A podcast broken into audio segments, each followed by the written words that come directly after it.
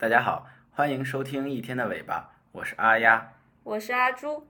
阿朱啊，如果提到股神，阿朱会一下子想到谁啊？股神，首先想到的肯定是巴菲特，然后呢，还有像乔治索罗斯、杰姆罗杰斯等等。嗯嗯，阿朱知道还是很多的。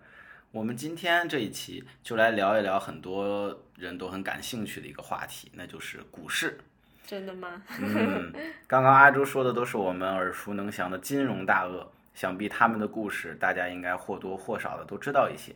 不过今天呢，我们恰恰就要剑走偏锋，不谈这些金融大佬们，我们从一个平民小股神的故事讲起，分享一下他的经历，并看看为什么他能在股市中取得成功。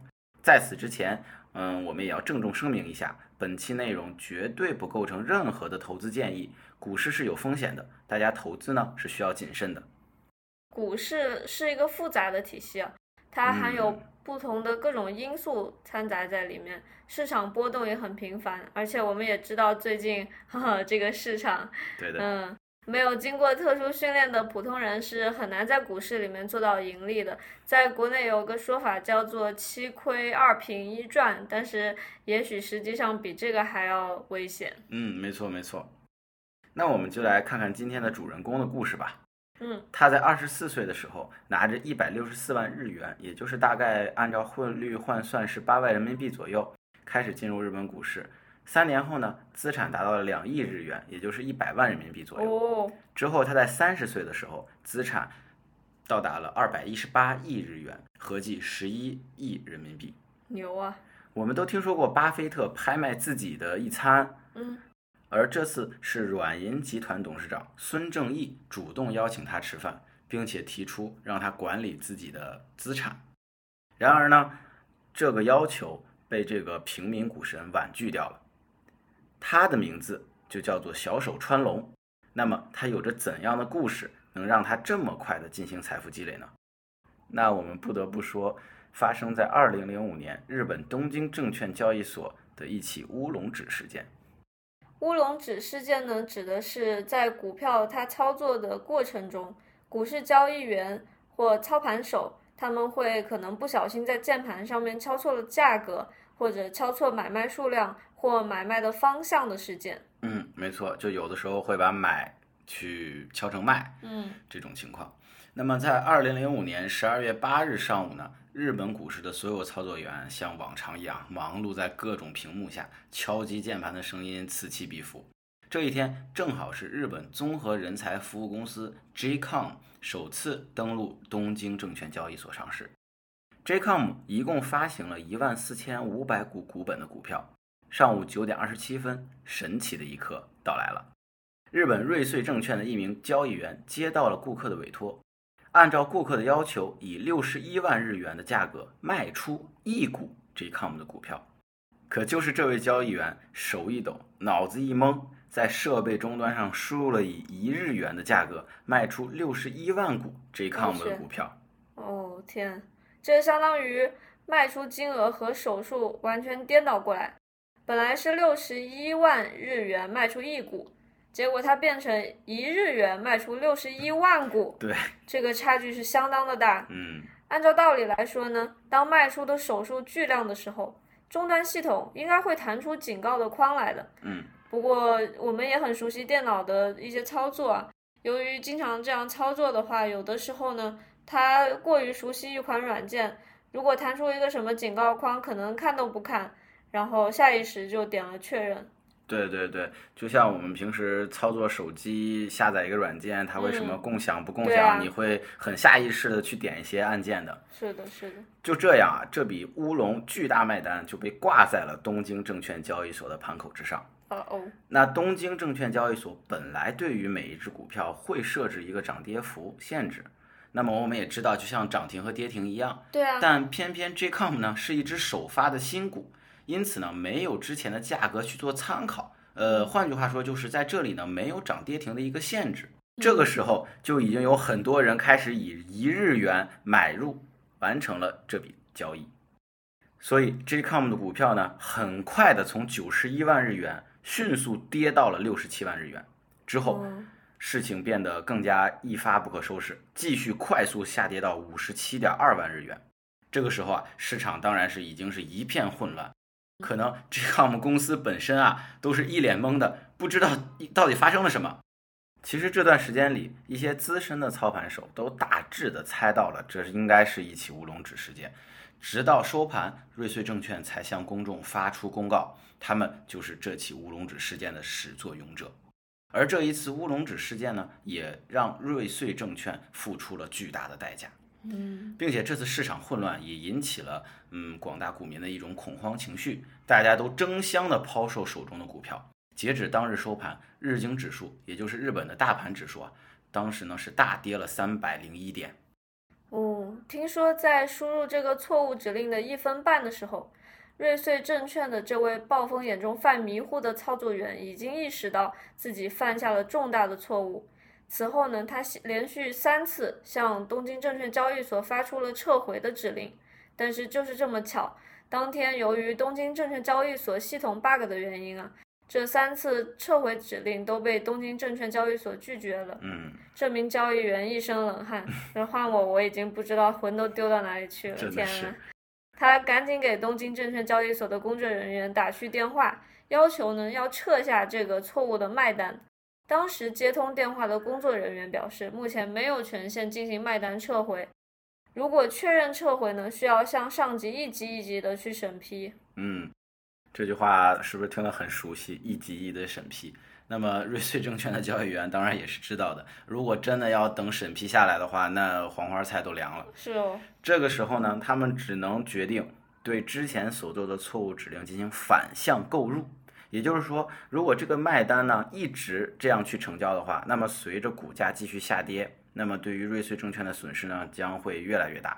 这个时候呢，他们只能开出买单，就相当于去买他们之前卖出的股票，嗯，用这种方法想着去把他们的损失呢降到一个最低的程度。他们这样去操作的话，那 Jcom 的股价是不是会从刚刚的暴跌转变成直线上涨啊？没错，没错，的确像这样，他们的股价就像插上了翅膀一样一飞冲天。嗯，当天九点四十三分，Jcom 的股价开始暴涨，暴涨到七十七点二万日元。即便瑞穗证券极力去降低损失，截止到当天收盘啊，还是有九万六千两百三十六股股票被其他的交易者买走。嗯，而原本有意思的是，Jcom 公司啊，才发行了一万四千五百股股票。啊，是哇，这这是多少？对，也就是说，因为这一次乌龙指事件啊，成交的股票是九万六千两百三十六股，而嗯发行的是一万四千五百股，也就是说，成交的股票是发行的股票的六点六倍之多。天呐，在这股票市场中啊，就像每一股啊就是一个商品一样。既然我买到了这么多的股票，那讲道理来说，按照规则，Jcom 呢就需要把这么多股股票给我持有。是啊，但是刚刚就像我们说的，发呃成交的股票呢远远大于发行的股票，所以 Jcom 呢一共才发行了一万四千股股票，那多出来的这么多股票那怎么办？可怎么办？对吧？嗯，最终呢，经日本证券清算机构的裁定，买卖双方将以现金代替股票的方式进行结算，也就是说，呃，一股等于多少钱，然后我把钱给你，因为没有这种股票的存在。而清算的价格，最后机构定在了每股九十一点二万日元，也就是乌龙指事件发生前一刻的股票价格。哦，那我们来回顾一下短短十几分钟的股票价格波动吧。它一开始呢是从每股九十一点二万日元暴跌到五十七点二万日元，最后又涨到七十七点二万日元。嗯，但是由于清算仲裁确定按照九十一点二万日元进行现金结算，有如此大量的成交股数，可想而知，这个瑞穗证券公司它的亏损啊会有多么的巨大。真的真的，反过来去想，股市呢，它其实就是一个零和游戏，有人亏钱的话，又肯定是有人赚钱。刚刚也提到过，它还是有一些资深的玩家还有机构看出来这次的市场紊乱波动是由于乌龙指造成的。那这时候在低点上大量买入 Jcom 的股票，肯定就可以大赚一笔。没错。那么故事呢，其实也确实是这么发生的。将近每股四十万日元的差价，九点六万股的成交额。所以，直到二零零五年十二月十四日啊，在巨大的舆论和政府的一个施压的情况下，当天大量购入股票的机构，比如说 UBS、摩根士坦利日本以及日本雷曼兄弟等等，都表示啊愿意退还在乌龙指事件中所得的利润。不过，这个退还啊，当然也没有大家想那么简单，它还是比较复杂的。因为如果是按照正常的退还流程的话，那么这些我们刚才说的机构的一些股东是可以起诉这些机构的。那么在法律上呢，也会有诸多的问题。所以这件事情呢，也是一直在进行商讨，直到二零零六年，也就是将近一年半年后，那么由日本证券业协会出面成立了一个保护市场稳定的基金会。通过这个基金会的形式呢，多数机构呢才把这笔大量的收益退还了回去。即便这样，瑞穗证券还是面临着高达数百亿日元的损失。啊，对的。哇，那那个人他的压力也是，他这怎么办？是的，不过当时听说一年瑞穗所有从业人员的年终奖，嗯，全部都没有发。所以当年这个交易员应该会被评为他们最讨厌的人吧？哦，那肯定。这也确实是压力十分巨大。嗯。那么，就像我们刚才说的，在这场乌龙指事件中，其实受益最大的呢，嗯，可能就不是那些机构了，因为很多机构需要把钱退回去。那么，收益最大的应该就是当时买入股票的散户们了。嗯。他们不必像机构一样退还，在一定的手续之后呢，是完全合法持有大量收益的。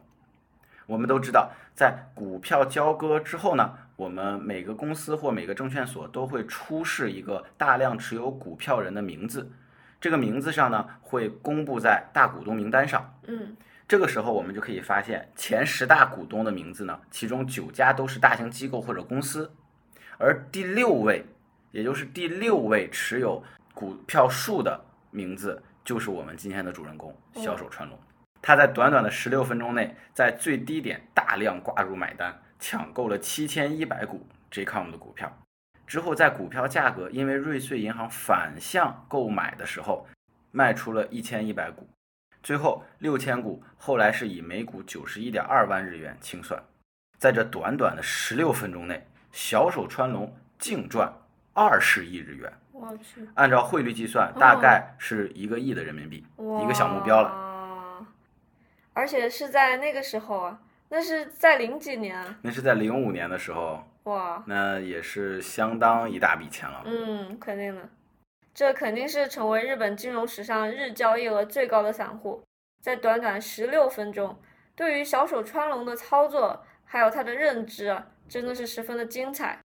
不过呢，仔细回味一下，他能在短时间大量买入七千一百股 JCOM 的股票，假如说是在最低点吧。那也是需要四十亿日元的本金，那说明这个小手川龙他本来就是有很多钱啊。对的，这次乌龙指事件啊，其实，嗯，可以算得上是小手川龙的成名之作。但在这次乌龙指事件之前，小手川龙就已经依靠炒股坐拥过亿身家。一九七八年，小手川龙出生在日本千叶县的一个很普通的家庭。从小的时候呢，性格十分内向，没有任何特长。非常不愿意和其他人打交道，学习成绩倒还说得过去。之后，小手川龙呢考入了一家东京私立大学的法学部。嗯，当时他同学对他的评价都是这个人非常的独来独往，性格孤僻，每天的生活呢就只有便利店打工，还有去学校上课。日常的娱乐活动基本上就是宅在家里，要不然玩游戏，要不然看书。哦，好典型的那种宅男的形象，对对对，很有画面感。是的，是的，很有那种漫画画面感。嗯。到了毕业前期呢，所有同学呢都在拼命的找工作。小手川龙觉得自己非常不喜欢处理人际关系，并不适合在公司上班。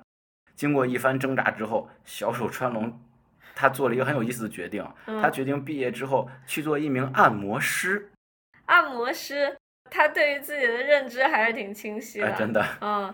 对于一个社交恐惧的宅男来说，按摩师又不需要进行办公室的政治斗争，也不需要去处理过多的人际关系，最多就是问一下客户，按一下这里，按一下那里，了解一下他的需求，嗯也许还是真的挺适合他的。那真的是啊，真的是不知道他是怎么能想到按摩师这个职业的。嗯，在他准备成为按摩师的过程中啊，小手川龙无意中的读到了一本书。哦，这本书呢，它的作者是美国华尔街的一个传奇人物杰西·利弗摩尔。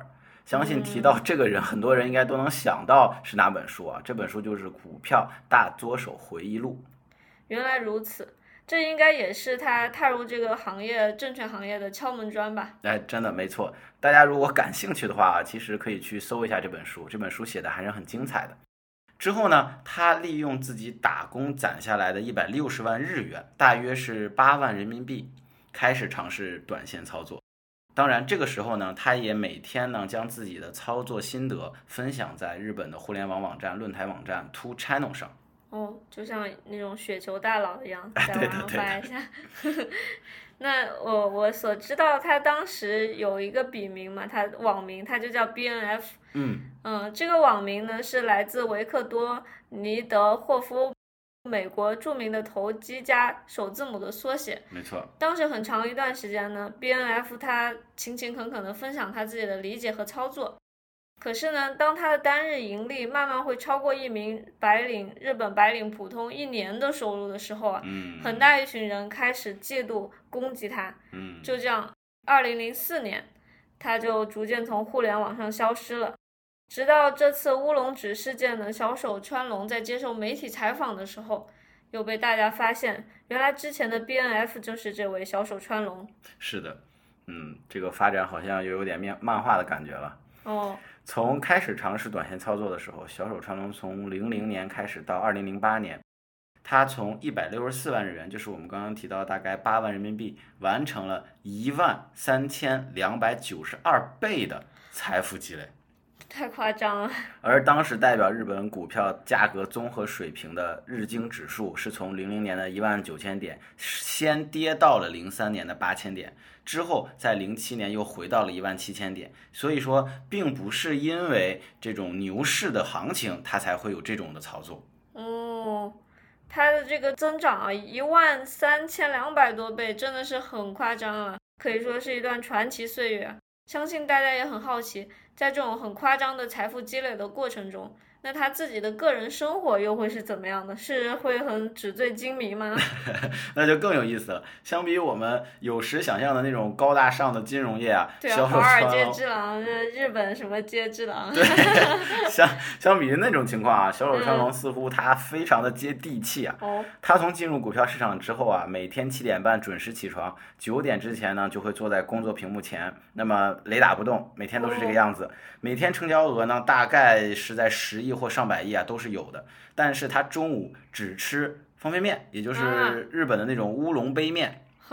因为中市，因为中午它这个股票休市的时间很短，马上就会重新开始，所以呢，他认为呢，吃太多呢，首先会影响下午的操作，然后也很容易犯困，所以呢，他觉得这是无法让自己更加集中注意力的一个事情我还以为他会雇一个厨师每天给他做一点什么。啊，不会不会，这很很很不符合他的性格了。嗯，他没有抽烟和喝酒的习惯。那么在零八年的时候接受采访时啊，呃，大家也都知道了，小手川龙从来没有交过女朋友。啊，对的，出门乘坐的 永远都是地铁，嗯穿搭呢都是平价店的衣服。他说，他买过最奢侈的东西，嗯，不知道大家能不能猜到啊？他买的最奢侈的东西居然是两台任天堂 We 的游戏机。两台，为什么是两台啊？他不是没有交过女朋友？呃，因为当时他和他父母住在一起，他们家有两层楼嘛，嗯，那就他楼上一台，楼下啊也买了一台。对的，这就是可能这是宅男的思想吧。哈，对，没想到真的是很接地气啊，甚至是就很普通的生活环境。其实他的故事的确很精彩，但是我们可能更好奇的是啊，他又没有学过专业的经济知识，也没有说异于常人的天赋，就好像没有我们想象中的那种很漫画版的人设和结果。那到底是什么支撑着他完成了一次又一次的财富积累呢？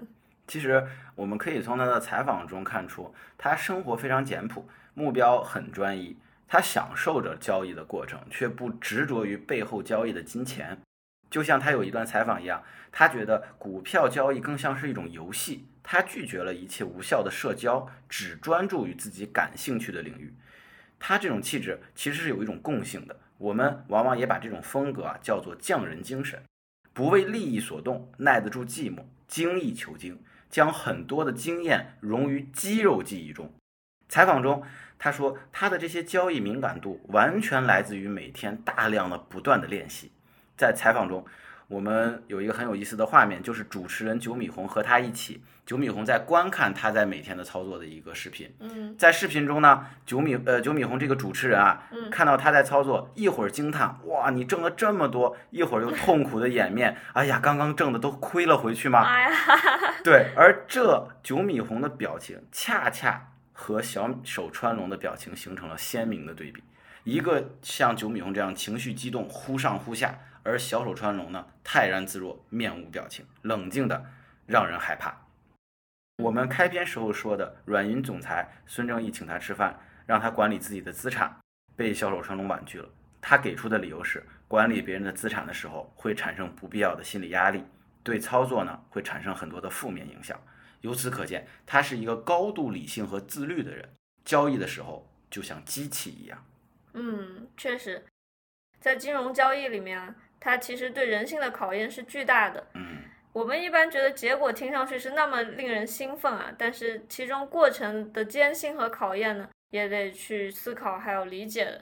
其实我们的生活中经常会听闻啊，他很多人短时间就盈利了几倍、十几倍、几十倍，嗯，这种游资大佬啊什么的故事。没错，但是呢，我们还是希望大家能够理性的对待，因为有很多故事啊是经过包装的，经过过度的宣传去达到一些金融机构的利益需求。是的，股市对于大多数人来说，并不是一个简单的一夜暴富的渠道。是的，没错。就像其实我们会有很看到很多论坛就会说这种游资一夜暴富的情况，大家真的希望大家能够理性对待，因为很多其实是包括一些金融机构，它在里边会有一些利益往来的。那么，真正财富的积累呢，需要我们去寻找适合自己的道路。没有一个道路呢是简单的，只有我们能够怀着匠人精神，坚定的走下去，或许我们在这条路上不仅仅收获的是财富，你可能还能收获的更多。这就是今天想和大家聊的内容。感谢收听一天的尾巴。如果你喜欢我们的节目，欢迎点赞、收藏和转发。有任何意见或建议，欢迎在评论区留言讨论。你可以在苹果播客、小宇宙、喜马拉雅、网易云音乐等平台搜索到我们的节目《一天的尾巴》，我们希望在一天的尾巴上可以和你一起聊天。轻松思考。